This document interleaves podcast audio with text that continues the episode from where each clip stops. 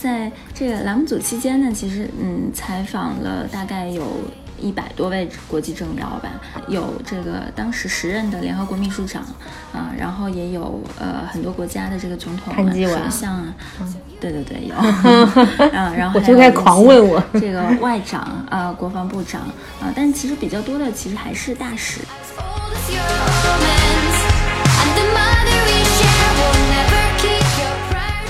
我记得我那个时候我还在实习的时候，嗯，正好赶上那个时任的美国国务卿访华，嗯，我们当时大概是提前了一个月，然后就在联系希拉里是不是？是不是希拉里？哈哈哈。然后当时呢，就是说希望不大啊，因为国务卿呃，当时他的那个日程其实是比较赶的，嗯，那么就在我们组里同事都已经放弃，然后各自都买好了这个机票，准备要度假的前一天，公司的老板突然那边通知我们说。啊，采访敲定了。嗯、OK，但这个采访其实它敲定啊，我现在理解，我觉得背后可能也是有一些，比如说这个国际时局一些微妙的变化。明白。可能当时为了避免这种不必要的误解，嗯，那么美方他其实决定接受中方媒体的采访。呃，只有你们一家吗？对对对，我们当时是唯一一家受邀的这个中方华人媒体啊。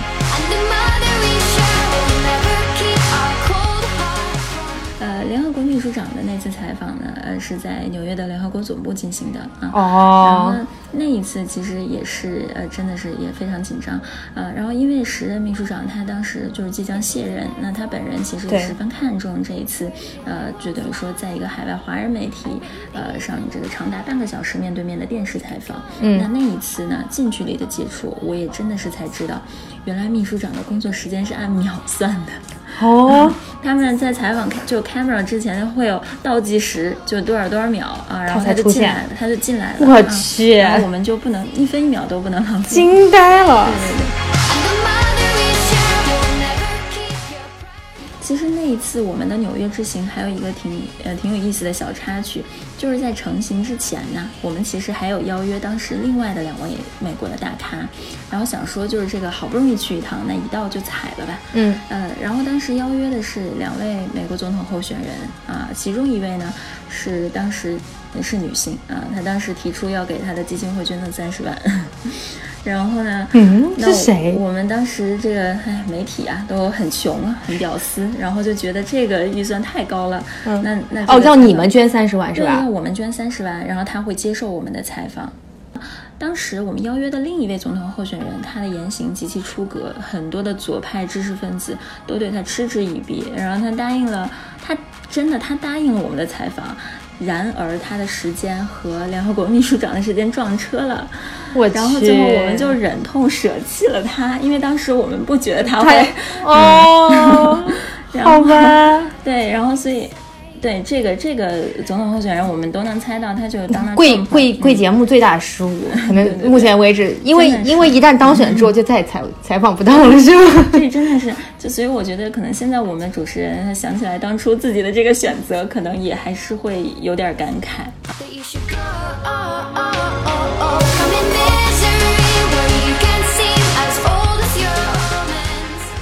您正在收听的是无时差研究所。我前面有提到过那个，呃，我们那位采访过卡扎菲的前辈，嗯，他当时真的是就是带着摄制团队亲自飞到了呃利比亚，然后陆路坐车到了卡扎菲那个驻军的那个地方，嗯，在那个军营外边等了他很久，就在那边等，我然后他最后决决定接受我们的采访，哎，那就接受了，对，这胆子也忒大了，真的是，对对对，然后呢，嗯，就是确实是呃，然后再比如说我之前提到，就是说我们那个迟到啊。那就很难再建立和当届使馆的这种关系了。嗯，其实还有一些就是涉及到，比如说文化、宗教因素。呃，我们呢，其实之前有采访过叙利亚的总统，嗯，然后呢，当我们选择采访叙利亚的嘉宾，后面其实就在回来之后呢，就错失了这个呃和以色列重量级嘉宾采访的这种机会。哦那这个其实也是因为中东格局相对来说比较复杂，对，真的就是需要嗯自己团队提前去做好这种取舍和分析，嗯嗯还有判断啊。嗯嗯嗯嗯，其实我也是从就是叙利亚回来之后，然后我也呃就是又轻描淡写的说了一句，我也是从叙利亚回来之后，妈呀！所以具体在叙利亚是待了几天呢？然后经历了什么样的事情？然后包括这个整个行前过程是怎么样子？能不能呃，就是跟大家讲一讲？嗯嗯，好的。嗯，其实，在叙利亚，我们大概可能有呃几个月的时间吧。嗯，然后呢，待待了这么久？对对对，但是期间也不是说一直 base 在那边，就有还是有往返来回飞这样子。我的天！嗯，但是其实就像要飞多久啊？呃，飞了二十多个小时吧。我们那个时候其实是怎么说呢？呃，去叙利亚，呃，大概是在二零一五年的时候，就那个时候它还是处于战争状态的。因为现在呢，其实，嗯，它已经算是进入战后重建的这个阶段了。嗯嗯。然后我们那个时候是，呃呃，乘飞机，然后先去，呃，飞到了黎巴嫩的贝鲁特，然后呢，再陆路坐车，就是走叙利亚政府军的官道，然后前往叙利亚的首都大马士革。嗯，因为那个时候航线它其实也是比较危险的嘛，你万一有一些空袭啊什么的，你直接飞过去。还是比较的不安全，相对来说比较不安全啊。然后，呃，那个时候，嗯，我记得很清楚，就是比较记忆犹新。就是公司呢，其实还是比较体恤我们的这个难处，呃，然后加上老板他有一些私人的关系。那么在我们到达了贝鲁特之后呢，嗯，他就呃找了他当地的朋友来接我们，然后协助我们，呃，雇了当地的这个安保。然后一下飞机，出了那个机场，我就看到一群人高马大的那个黑衣。保镖嗯，在出口迎接我们哇，嗯，然后真的有点像电影。然后车上呢，我们上了车之后，车上都是荷枪实弹的，嗯，都防弹玻璃，嗯，然后到了那个大马士革，嗯。大概就是进入大马士革城区的时候，已经是夜里了。然后我就记得非常清楚，那时候入境的那个关卡那个地方，嗯，呃，就是路两边全都是难民啊。然后那个进进入到那个当地之后，我们当时因为也是为了保险起见嘛，就第一时间去会见了那个中国驻叙利亚的大使，然后向大使也了解了一些当地的这个情况，啊，心里多少呢？有点数啊。嗯，对，嗯，其实。就是我觉得，呃，就呃，回到我们最初说的那个话题，哎，其实做，我觉得做战地记者呢，就是。呃，怎么说？我这个我觉得也不算啊，因为我也不是很长时间都 base 在那边啊，然后真的去往那个第一线的，就我们只能说是呃去到战争发生的地方，然后去做了采访，嗯，是一个栏目组，但是可能没有说真的就是呃在身后有这个枪林弹雨啊，然后我还呃对着话筒说话这种，这个是没有体会过的啊。但是呃，真的对我来说，因为我那时候其实年纪也不是特别大，刚毕业。嘛啊，然后嗯，就我就是觉得怎么敢去的啊？我就是觉得嗯。就是呃，我就是觉得我应该去，而且我一点儿都没有犹豫啊。就当时我们那两个摄像，当时在那个收到通知的时候，他们其实是很犹豫，说要不要去的。呃，其实不太想去。然后，但是后来听说呢，这个其实安保做的还算比较好，然后他们就嗯，那就去了。但是我是从头到尾都没有犹豫。嗯，我觉得其实大部分媒体人可能跟我的想法是一样的。其实做媒体，他也出发点是有很多种的嘛，有那种就是说，呃，他就是。希望这种光鲜亮丽啊，然后能够出现在公众视野的啊，呃，因为毕竟媒体媒体圈其实也多少算一个名利场，对。然后也有那种危机四伏的，就是做调查报道的，这个很难。是是是。像一些这个揭黑的，对吧？对。嗯，然后还被报复。那还有就是呃，他他自己比较忠心报国，也有这样的。嗯。当然还有就是可能在国外最多的就是一种就是这种公共知识分子定位的啊。当然这个词可能在国内现在已经不是什么特别好的词。啊，但是呃，回到它最初的这个对对这词本身的定位，它不是一个就是说很坏的词。那对大多数我觉得传媒方向毕业的学生而言呢，呃，如果排除比如说其他的因素，除非说这个专业不是他自己选的，那么我觉得他做这一行，他的这个原因也基本可以归属到上述的这个情形啊里面来。啊，那么对我个人来讲呢，我那时候真的是怀揣着比较稚嫩的这种新闻理想进入这个行业的。然后踏入这个行业的时候，优秀，嗯，真的听得我也内心澎湃，对，澎湃，对对对。想起了我当年的记者梦。对，踏入这个行业的时候呢，我我真的算比较幸运，就没有走过什么弯路啊。然后那个时候，呃，但是其实那时候在最初就是就是进入这个领域工作的时候，实习那时候其实就知道，呃，就是说这这个行业它不会，嗯，就是说把那个所谓那种世俗的那个成功，嗯啊，推向一个很大的这个程度，因为本来做记者就挺难的，然后做中国的这种记者其实是更难的啊。说实话，对，那其实一路走来，我。我现在就觉得，可能当初 真的是天真多过勇敢，而且我因为咱们其实都还是同龄人嘛，然后那个时候呢，呃，我不知道你们小的时候是不是不叫天真吧？我觉得是是理想，是理想多勇敢。对，嗯。对，就是你理想给了你勇气。我不知道你们想，就是以前就是这个可能高中或者说初中有没有看过那个南南方周末？哦，对，我超爱。对对对对，哎，其实嗯，就是嗯，怎么说呢？我觉得真的是那年年少轻狂那时候，然后就是南周的追随者，而且确实九十年代算是中国这个媒体呃发展的发展时期对对对。然后那时候真的还是比较信奉那种呃所谓铁肩担道义、妙手著文章的那。那种媒体人的情怀，然后那个时候呢，呃，就后来毕业了之后实习嘛，然后就觉得，其实战地记者至少在我看来啊，我没觉得说他是非常的神圣或者崇高，但是呢，就是新闻人他本能的那种向往，然后那个时候就觉得。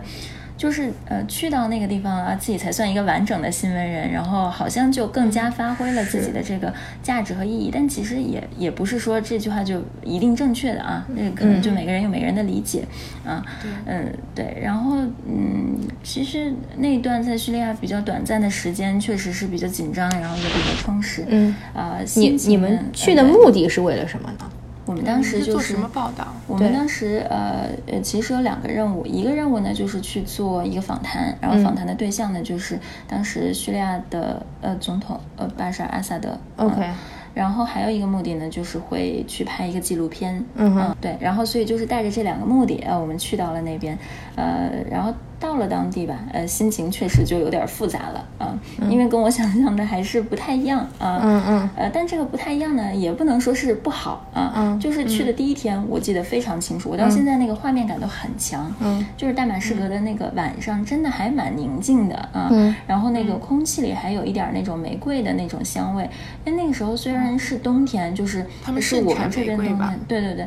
然后，但是那边就我感觉它的那个气候和温度有一点像我们现在在北京的那个春。夏之交的那种感觉，嗯啊，其实还是比较好的，嗯嗯。然后那个在去酒店的那个路上沿街，嗯，我还真的能看到，就是人们他有那种三五成群坐在那个街边的那个餐馆，然后在那边聊天吃东西的啊。OK。然后当时当地人就后来就是我和这个当地的那个驻站记者他跟我聊的时候，他就跟我说。他说：“其实我们每天都准备好迎接死亡了。我去，因为不知道就是那一天什么时候会来，但是我们也不可能每天都战战兢兢的活着啊，所以我们就就是只能说珍惜当下啊。妈呀！然后。”他其实想哭，对他其实就那个时候，他把他女儿送到了那个黎巴嫩啊，因为黎巴嫩相对来说呃还安全一点。呃，你你说是是外国人是吧？对，就是我当当地的当地的驻站记者，他其实就是叙利亚人。OK OK。然后呢，他把他女儿送出去，然后他自己在这边做战地的报道。嗯，他是真的那种，就是这个有真的是在炮火声中，然后做报道的那一种。那个时候，ISIS 已经已经到什么程度了？嗯，那个时候 IS。呃，就在我们城市，我们是在大马士革，他在我们的东北部。他其实那个时候，呃，算是最肆虐的时候吧。OK OK，但是他会分战争区和和这个非战争区，他不会啊。我们那个我去，在那边每天早上醒来的时候，你都能听到那个外面有那个榴弹和飞弹的声音。妈呀！是不定期往那个城市去发射的。他也他也不是预期说我要打到哪个哪个地方，然后打到谁，反正他就是每天要扔两颗。嗯，对，我去，那就是真的就是那就没有所谓的安全区了，没有，没不管住哪儿，你也不知道啊。对，其实呃，从这个角度上来讲，确实那个时候真的就是我呃，我们住的那个相对来说已经算当地就是比较安全的，因为是沙特人的酒店。嗯，然后呢，呃，当时的呃所有联合国呃驻叙利亚的办事处，包括还有一些新闻机构驻叙利亚的这个驻站的记者都是住在那边的。为什么那个酒店比较安全？因为是沙特人开的，就是有有一种说法是沙特资助了 IS。啊。我去，哦，然后但是即便是那样，在我们就是有一天离开的前一，就离开的当天，我们酒店门、门前就发生爆炸了。妈呀！对啊，嗯，这个就是怎么说呢？就是它真的就是这个平静和 这种呃这个恐怖，你就不知道它这个交错进行的。虽然都是在同一个时空里的，是。然后那个时候我们因为拍纪录片嘛，就走在那个大学校园里。真的就看上去和其他国内的这些学校一样，就宁静美好啊。嗯。然后当地走访当地的小学、幼儿园什么的也是，就你从那个其实小孩儿他的那个眼睛里，你觉得他还是很清澈的，然后那个那个脸那么稚嫩，然后你。就你从他脸上也看不到说那个恐惧，但他们都知道说这个国家现在正面临着持久战争。对啊，然后当时 IS 呃就是在我们城市的东北部嘛，然后他这个呃我们不是当时门前发生爆炸了吗？然后那个呃我们当时回去的时候，其实也是就是说还是要先坐车去贝鲁特，然后再从贝鲁特坐飞机，然后转到呃埃及，然后再从埃及转回到那个就是国内啊。嗯，然后呢贝鲁特呃。我们在路过贝鲁特的时候，可能也比较点儿背，真的是又遇到那个真主党和武装分子在那边枪战。我去，对，然后你亲眼看到了吗？反正就真的路边就有那个血迹啊什么的，妈呀！警察就围在那边。就是你，你其实就如果啊，你不知道自己说身边当时发生了什么，你会。你你你你会觉得好像都一切都很美好，那你知道呢？你身边发生了什么？你可能真的是会恐惧的，是这个情况啊。而且你是真的看到了战争的场面和鲜血淋漓的东西，就是很穿越。就是你在过了那一段之后呢，你再看到的就是那个郊外，你就看到的真的是美丽的高原。嗯，然后那个你想在那个地方是真的是上千年的文明。对啊，然后我们当时还去了那个当地，就是大马士革当地，它有一个几千年文明的这个清真寺，叫沃玛亚清真寺。嗯，你在那里面你就看到很多那种穆斯林的那个信徒阿訇，然后他会给你那个好喝的阿拉伯咖啡啊，你就不觉。就是很很穿，就是真的很穿越，然后也很冲击。对，呃，其实，然后包括再包括去采访他那个，就是当地有一些这个博物馆啊，看那些古迹还有文物的，听那些文物的故事的时候，呃，我觉得我真的是有点热泪盈眶的。嗯 嗯。然后在那个呃深入采访的过程中呢，呃，其实我觉得我的认知也是在不断的在颠覆的。因为采访之前呢，其实我们是会有各种各样的设想啊，但是前提就是，呃，我们都认为说，呃。叙利亚的内战原因之一其实是阿萨德家族的独裁啊，嗯，然后人们期望一种更加开明的制度，呃，所以才有了阿拉伯之春啊。那阿拉伯之春的出发点，至少它是它最初的出发点其实是比较理想的，但是当时，呃，我在那我在那个地方，我在那片土地上。我就真切感受到了这种理想付诸实践带来的这种毁灭性的灾难的后果。怎么说？嗯，因为你看到就是到处都是这个战争啊，而且叙利亚政府当时其实危机重重，它马上就要被推翻了，至少当时来看。嗯，然后当时这个濒临解体嘛，啊，然后嗯，而且很多地方 真的就是这个有有这个暴力啊、枪击啊、枪战啊。嗯，然后那其实。挣钱的就还是极端分子嘛，对吧？他们这个通过战争能够渔利，然后。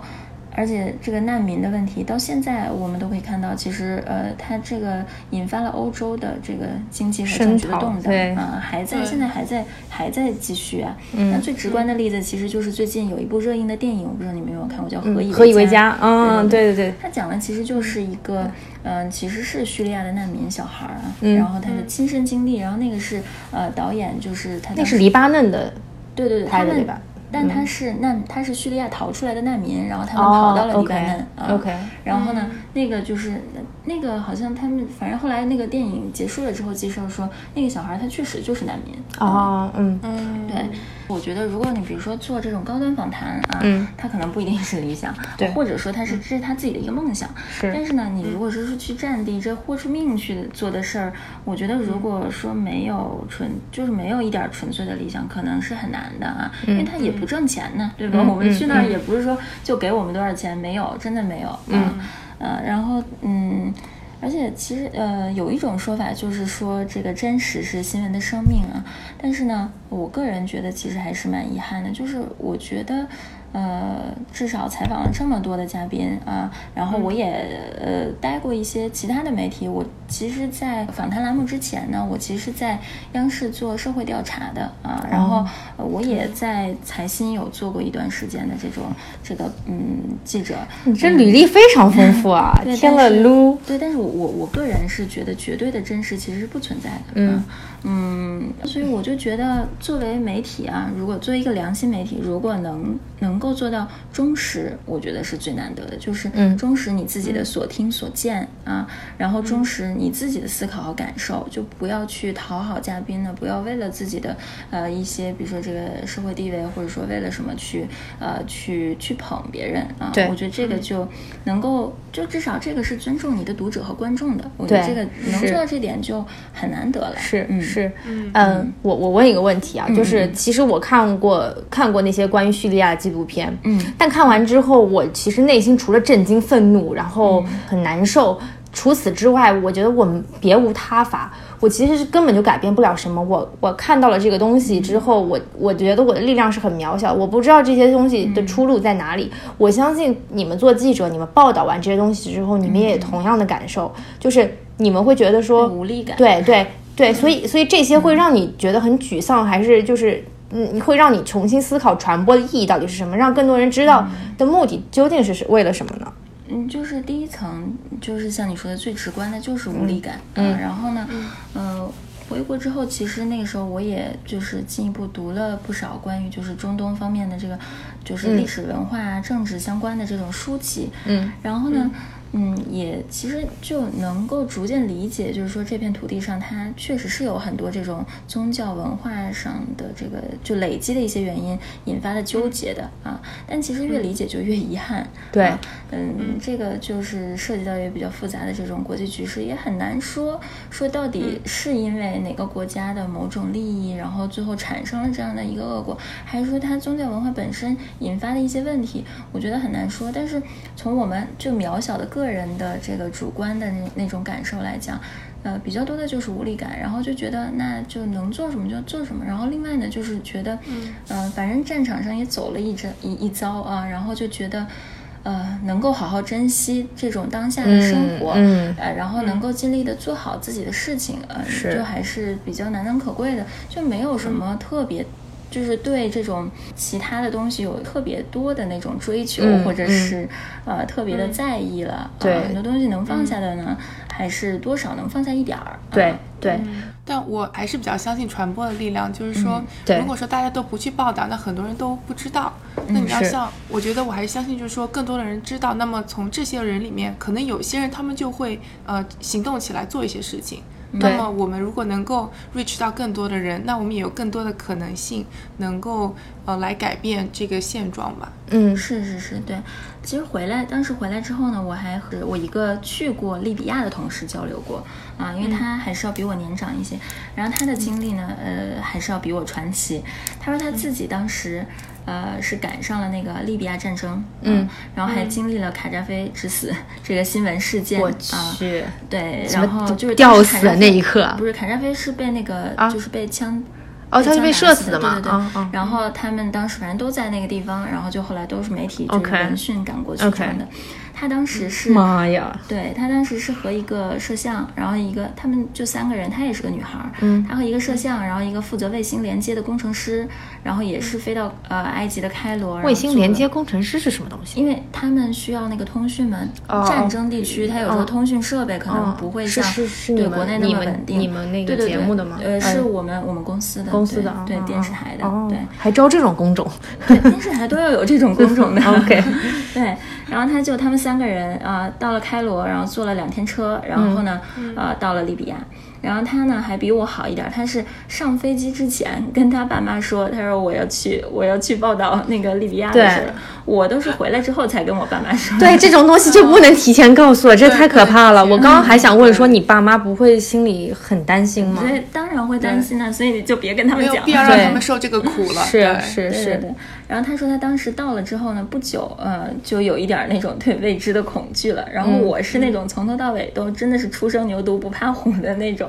然后你现在想想会后怕，回来之后会后怕啊，然后就觉得真的是那可能那时候还是不够惜命，太年轻了。我 去。因为那种环境其实真的就确实是这个枪支管理完全失控的嘛，因为不管是这个呃普通的民众还是官兵，他随时都是可以开枪的，而不是可能开枪啊。他没有一个规定说不允许对不持枪的平民开枪吗？因为你知道吗？战争状态就是都乱了，就是他他他不在乎，他要开的话他就可以开啊，也没有没有什么管理成本了那个时候就对，嗯，但是他最后战争清算的时候他是要承担责任的，对对对，嗯，但那。那还要能等到战争清算的那一刻了，对吧？嗯，吓人啊！然后当时晚上呢，就还能听到那个玻璃碎的声音。他说他至少是这样的。然后他们当时为了防身呢，就在前线的那些记者可能都是这样，他们是那个抱着那个床垫，拖着床垫去没有窗户的走廊里睡的。啊，哎，为什么呢？哦，因为如果有窗户，它那个比如说爆炸啊或者枪，你第一个你就会哦，对，啊，见到你是吧？对对对，你要是在走廊里的话，你还相对安全一点嘛，因为两边都有墙嘛，就算一个防护了。对，然后我去，对他当时箱子里还放了一瓶那个 whisky，然后因为穆斯林国家你们应该也知道，就是不让卖酒的啊，然后他带了一瓶，然后带了那个酒呢，他朋友是建议他当时作为那个社交货币，其实就是。其实算流通货币了啊，是是是。然后你这个毕竟是保值的嘛，啊，因为当时那个就是嗯，那个当地货币就贬值的很快。然后包括我在叙利亚的时候也是，那回来那个钱都不能兑换的，都不认的啊。然后呢，结果他当时因为害怕，他当天晚上就把那个酒给开了，他们三个人 撞行。妈 呀！我去，对对对，他他去这个利比亚是干嘛呢？他也是去，他是真的去做战地记者的。OK OK，对，嗯，然后。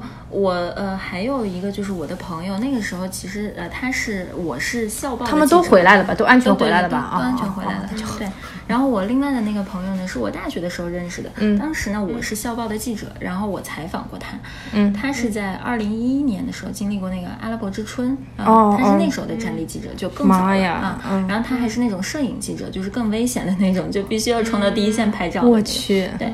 然后他说他回来之后很久很久都忘不了当时在战场外面，战场之外可能不是很远的地方，然后他们采访了一个八十多岁的中东老太太，嗯，然后那个老老奶奶就是一定要求采访，然后就泣不成声的，然后他就坚持要和他们见面啊，嗯，然后呢，他接受采访全程都抱着他孙子的照片，他的孙子已经在战争中死掉了，对，嗯，然后。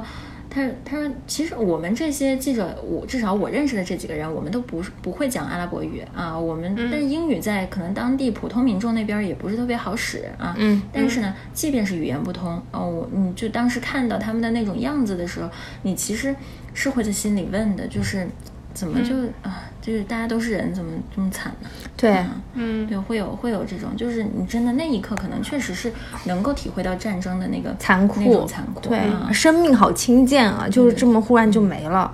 对，然后后来他回来之后，他就去做娱乐记者了。哦，我们已经看透世界炎凉了，是吗？对对对，真的，哎，我觉得会有战后后遗症吗？就是创伤。对，那那看你要经历过什么啊？那如果你确实也经历过一些伤害啊，比如说像你刚才提到的，就是他有的那种被这个记者被抓被抓走了啊，然后他被关了很久，或者说呃经历了一些这个身心的创伤，那当然会有。嗯，但对我们这种来说就还好，就只不过可能你看很多问题比以前稍微成熟点儿、通透点儿。OK，就是这样。样子明白，那一般战地记者他会驻扎在那个地方大概多久呢？这个其实也是根据他呃报道的性质，包括他公司，就或者说他的媒他所在的媒体对他的要求来决定的。OK，但他个人在其中可能也会有一定的作用。但是任何一家媒体，我相信都不会说要求，就是强制要求你在那边必须停留。明白，这都是自愿选择，这都是自愿的。OK OK，那有没有比较有名的？我我是不是还是是专题的记者比较有名？是不是？就是报道这个叙利亚这一块或者中东这一块谁？一般比较有，嗯有没有有没有因此而成名的？有啊，吕秋、陆薇啊。哦哦，对，吕秋，对吕秋老师，对对对对对，而且女的还还都很拼命。还有那个，我也认识一个前辈，他叫周轶君。哦哦哦，轶君最喜欢周轶君了，超喜欢周轶君。对，对的，他也是，他也是呃，在中东报道。对对对，而且他是会阿拉伯语，他就是那边毕业的，对吧？嗯嗯嗯嗯，轶君可是我女神。嗯嗯，对，反正啊，确实，其实我们也可以看到，在这过程中，女性承担了很大的责任呐。对，媒体行业其实女的还挺多的。是是是，嗯，就是。所以，其实我们也可以看到啊，这个战地记者确实还是很神的。我我记得我小时候的有个理想就是做战地记者，但我觉得要是真的让你亲身去站在这个战争第一线，包括你说的刚刚那个就是拍就是摄影记者，我觉得就是你你你为了捕捉枪林弹雨的那一瞬间，或者是你为了更更好的去呈现这个战争的画面给大家，我觉得其实是要。背负着很多，甚至是付出生命的代价的。对，我觉得他们压力其实是比我们大的。为什么呢？因为。他们是背着设备去的，就他们设备有可能被人砸掉，然后也有可能因为各种各样突发的原因，然后就没了。那我们这个采访就整个废是啊是啊就没有了啊。而且双方在交战的时候，他不会看到你是拿着摄像机或者怎么样，你是记者，他会。而且有的那个，就比如说这个当地，如果比如说是独裁政权，他可能不让你拍，他就直接把你那东西抢过来了。哦，好吧，有记者被关的。有有有有，然后包括还有就是像当时那个埃及，呃，就是我我那个朋友他去报道的那个埃及当时政变的那一段时间，就是他们很多的那个当时的那个媒体记者，然后都被呃，就等于说禁足在一个。地方很久，也可能至少得就是十几个小时吧。反正你就在那儿也没吃没喝的，你就在那儿等吧。啊，什么时候放你出来你就出来。然后那些东西他们都检查，该删的都删，就等于说你白忙活了。嗯，OK，有这样子的，嗯。但是就是也有，就是其实不止你们一家媒体啊，其实肯定还有各个国家的各各很多媒体都在那里。其实我觉得这中间大家在一起也算是什么英雄惜英雄，然后也可以真的就是有那种战友情了。对 对对对对，建立了不少。比现在那个同事的感情要深点。是是，因为因为我看经常就之前有过说记者在战争当中身亡，然后其实就是好好像很多记者都都有给他默哀啊，还是什么东西之类的。当然会有啊。就你像你的同事，他突然挂了，对吧？那是就像那个最近九九六的那些同事，他挂了，你肯定也挺，你自己心里肯定也挺难受的。你就觉得啊，那是不是我也快挂了？会有这种对对。但其实刚刚讲到了，就是不管是战地记者，战地记者其实我觉得是一个媒体人的极致了，就是他的拼命三郎程度，其实是是媒体人的已经算顶端了，就是已经就是包背负着自己的这个这个理想，然后还有。不要命的这个程度，其实，但是，但是总的来说，媒体行业其实也是很拼的，就是包括这个加班的时间和时长，然后包括压力，我觉得都是很大的。所以就是，嗯，为什么呢？是什么造就了媒体人 这么拼呢？除了我们刚刚提到那些新闻理想，还是因为，还是因为为什么整整个行业环境会是这个样子的呢？嗯，对啊，就是其实这个，嗯。你刚才说的这个就是一个现状啊，嗯，呃，反正现在在至少在国内吧，我个人的观感啊，这个不一定是全部的事实。我个人的观感就是，我认为，呃，现在呃媒体人的这个压力也很大。他的这个压力，一方面是他的工作压力，就是因为虽然他不用坐班，但他其实他的那个工作周期是非常长的。对，嗯，就是说什么时候有事儿，那可能你就什么时候需要需要去出现去。处理，然后需要去工作。那不光是比如说前线的这些记者啊，然后或者说制作团队，那比如说像这个网站的编辑都很辛苦的啊。对，呃，这个是等于说工作上的压力。嗯，那其实啊，我觉得更现实的。它有很大的经济压力的，因为在国内，其实媒体人的收入，嗯，应该说非常微薄，然后媒体又是一个高危职业，对吧？是你这个不光是说上战地，当然战地也不是说你去想去就能去，但是，嗯，你除了战地之外，你比如说你其他你去做个什么负面报道，那都有人打击报复的。对，啊，然后你做的不好呢，还会被网上的这些呃观众啊，这网友批评。是，然后你做的好呢，嗯，他。可能也有的时候还有一些其他的微词，对，嗯，就是这个心理压力的同时，这个经济 收入又不能给找补回来，这个我觉得是比较痛苦的。嗯，像之前我前些年吧，曾经不是有一个那个驱逐低端人口那段时间吗？啊，对，嗯，那有那个年轻记者就发现自己刚报道完这事儿，自己也被驱逐了呀。哦，那就是这个，其实就是。到底是这个呃这这个是不是在选择理想之前，还是要先把生活给顾好？我觉得这个可能是中国的这种年轻的呃媒体从业者面临的最最大的一个抉择。对对，嗯，对。然后另外呢，其实还有一个现状就是说我。也是个人认为啊，我觉得可能相比于这种，嗯，就是这个媒体行业发展比较好的一些国家和地区，嗯，可能，嗯，就是目前我们的状况呢，就是其实个人的积淀还是不够的，嗯，呃，所以这个也是为什么，就第一，他这个积淀不够呢，可能一方面有自己的认识不足，嗯。啊，就是他可能在接受或者说从事这份工作之前。他并不知道自己接下来需要面对的是什么，接下来需要处理的是怎样的一个局面和一个关系，然后自己能赚多少钱啊，自己能过什么样的生活，他这个是不清楚的。第二就是说，他可能啊在选择这个行业的时候呢，他没有对这行业本身有一个充分的认识，他也没有相关的这种啊背景和学识的足够的这种呃可以给他充电的这种支撑啊，然后所以就是说，可能做出来的内容呢，确实。就是会被诟病，呃，会被批评，觉得你这个太轻太薄，深度不够。呃，然后呢，呃，然后现在这个确实也是怎么说呢？就是呃，市场化媒体呢，它是去看绩效的，对吧？嗯。那这种这个呃，我我党我我这个喉舌呢，嗯，它又是去看另外一种指标，所以就是嗯，那怎么说呢？他自己其实呃也也会就是面临这种，你到底是要做新闻还是要做业绩的啊？这一种这样一种两难两难的境地。对对。呃，但是你比如说像国外，我我至少接触过的一些 BBC 的记者，他们年纪都很大啊，五六十岁的啊，然后他做记者，嗯，但是国内你看到这种年纪很大的记者其实挺少的，是啊，嗯，听说大家都转行，后来去了阿里啊，然后腾讯啊这种比较大的公司，甚至去做 PR，然后去做一些就是跟 marketing 有关的工作。对对对，我觉得其实现实原因是一个最大的原因，嗯嗯。嗯，这个你都能够理解，是是，因为就是任何一个行业，它也不是神一般的存在嘛，它也不能就是理想当饭吃。这个，对，我我觉得还是比较难，就是理想不得不拜倒在现实面前。嗯，对的，对对对。然后加上这个，其实大环境确实也有比较多的局限，就是你你想报一些话题什么的，呃，就是这个需要考虑的方方面面的东西太多了。是是是，嗯。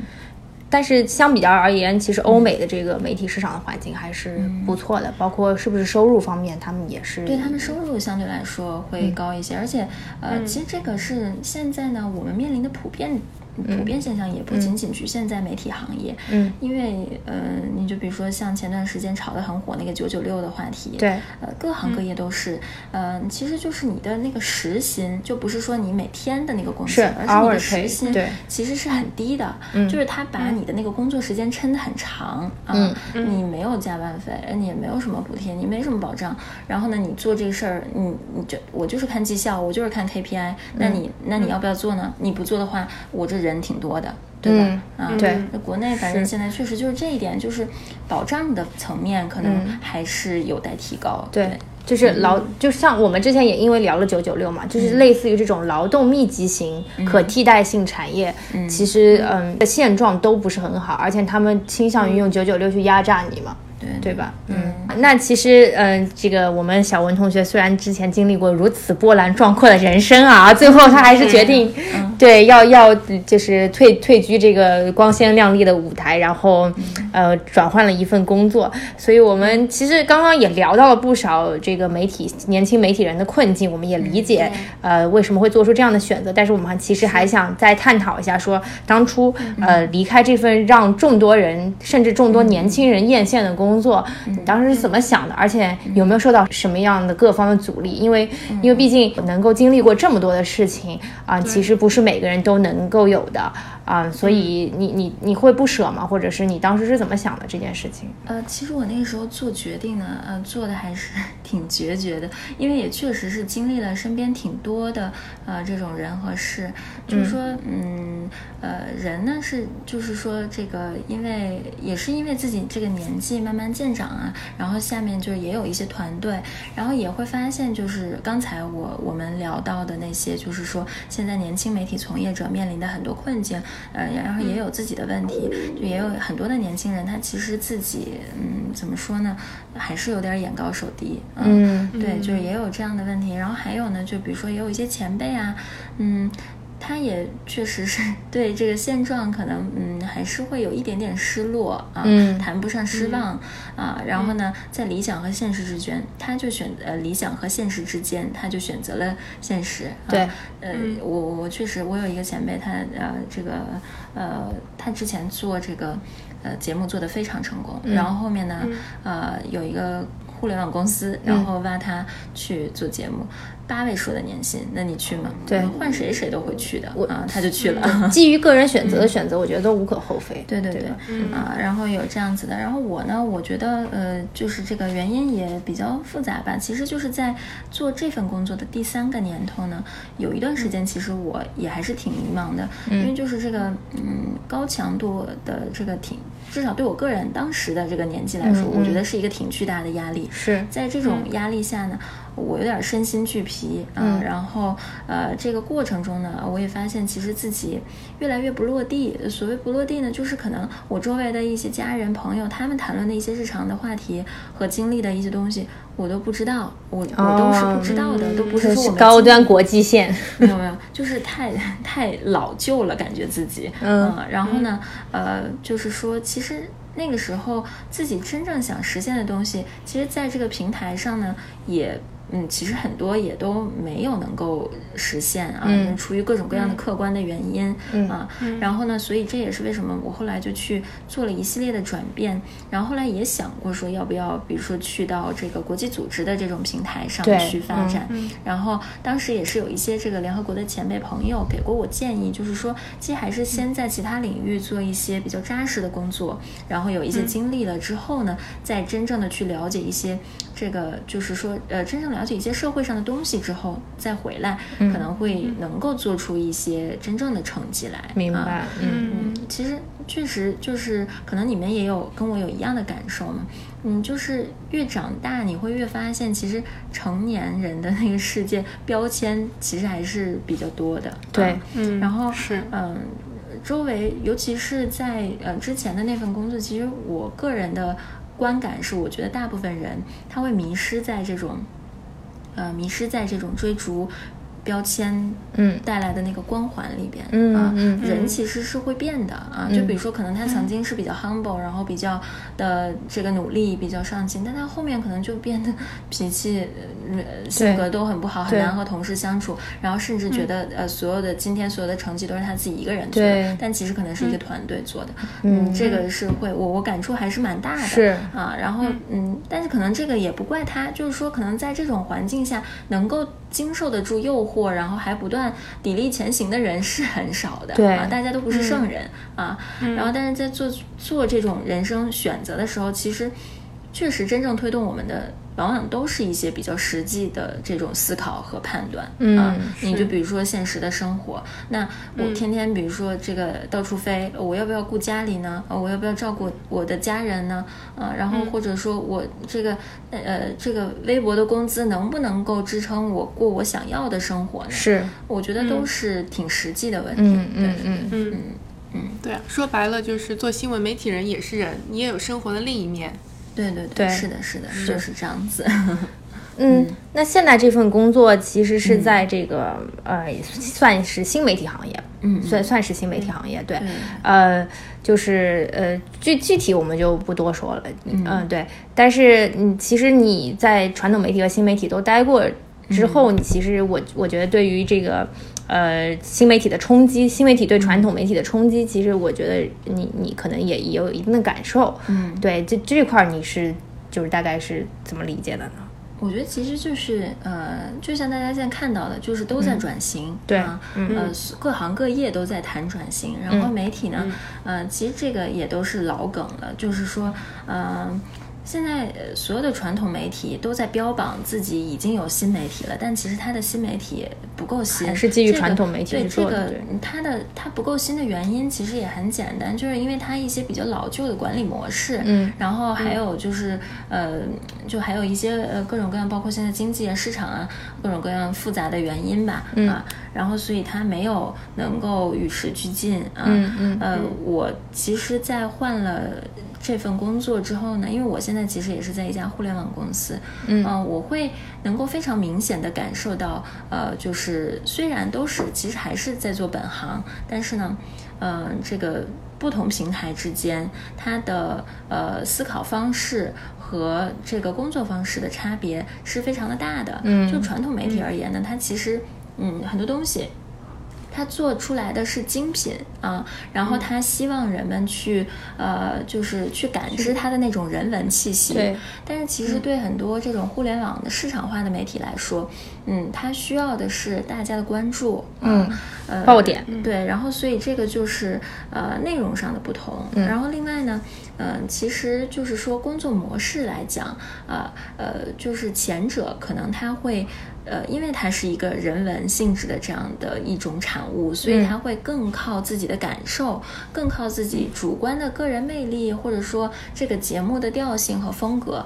但是后者呢，可能就会更加注重呃一些数据、一些分析啊，然后一些相对来说借助工具能够实现的一些一些面向啊，对，然后去比较在意这些，就会呃比较的不一样啊。当然，其实我在这个过程中呢，我也不能说是孰好孰坏，但是我都觉得自己还是比较受益匪浅的。嗯，然后呃，另外呢，就是其实呃后面因为我也组建自己的团队嘛，然后就陆续面试了一些。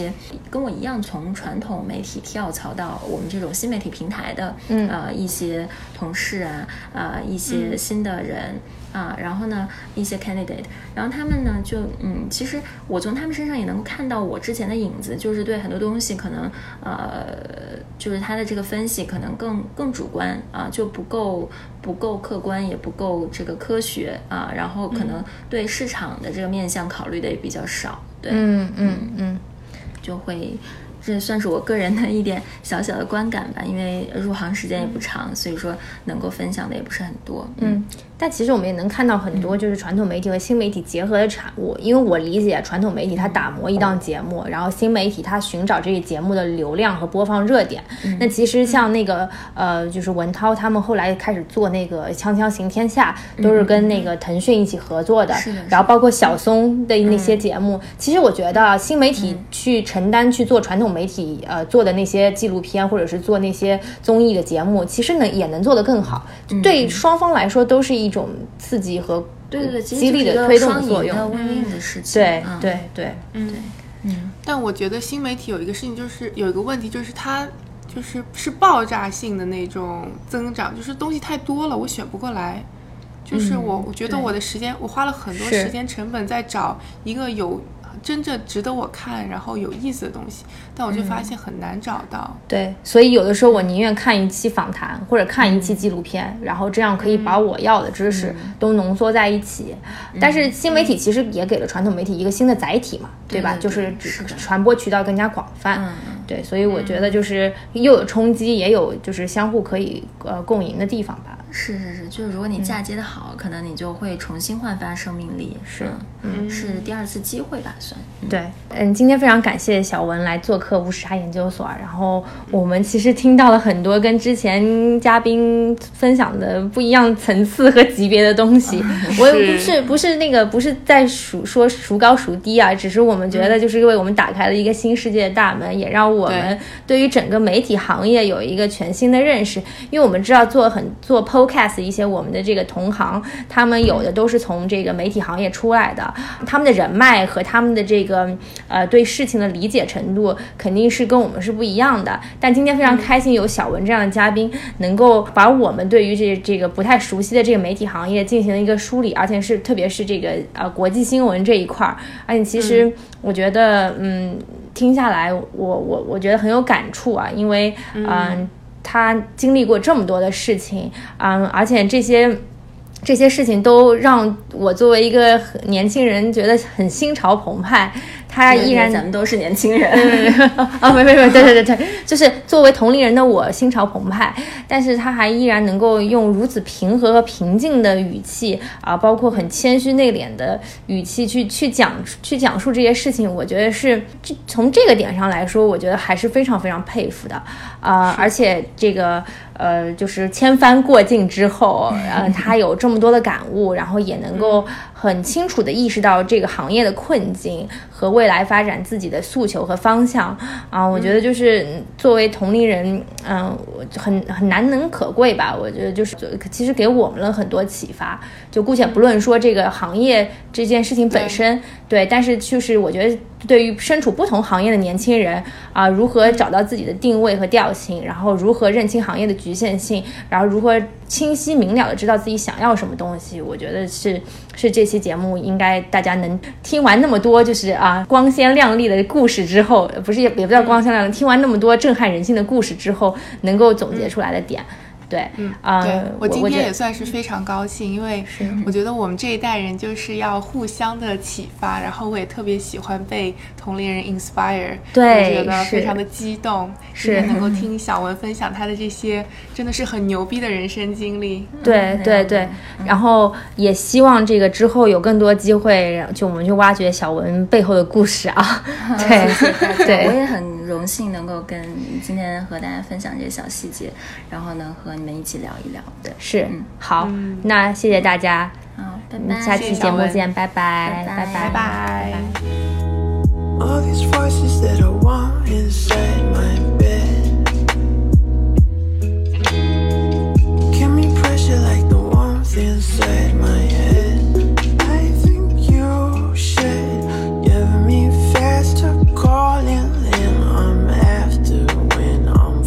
Mm-hmm.